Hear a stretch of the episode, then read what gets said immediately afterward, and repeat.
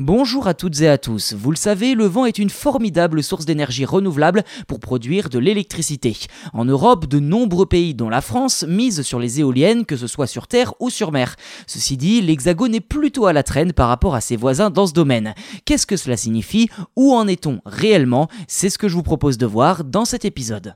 La semaine dernière, Emmanuel Macron annonçait depuis Belfort une hausse des capacités renouvelables, soit 100 gigawatts pour le photovoltaïque, 40 gigawatts pour l'éolien terrestre et 40 gigawatts pour l'éolien offshore en mer.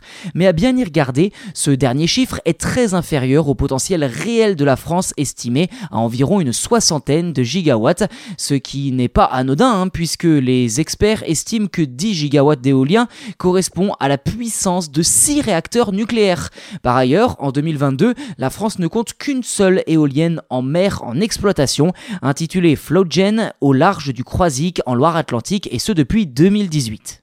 Sur les trois dernières années, 7 parcs éoliens offshore d'une capacité de 3,6 gigawatts au total devraient voir le jour, 80 éoliennes au large de Saint-Nazaire, 62 au large de Saint-Brieuc et 71 au large de Fécamp.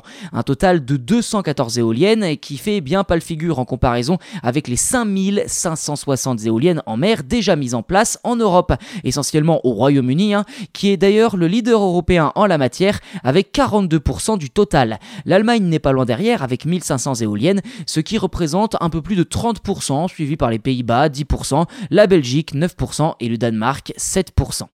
Ceci dit, si la France bénéficie de la seconde capacité en matière de vent et de la seconde puissance maritime mondiale en termes de surface, force est de constater que les objectifs ne sont clairement pas ambitieux hein, finalement. D'ici la fin de l'année, l'Hexagone devrait avoir 4 usines de fabrication d'éoliennes en mer, soit un tiers des usines du continent. Tous les ingrédients sont donc réunis pour faire du vent un atout majeur dans la transition écologique française, mais autre bémol, la France serait d'après la Commission européenne le seul pays des 27 à ne pas avoir atteint ses objectifs fixés à 23% d'énergie renouvelable en 2020. Ce total était d'à peine 20%.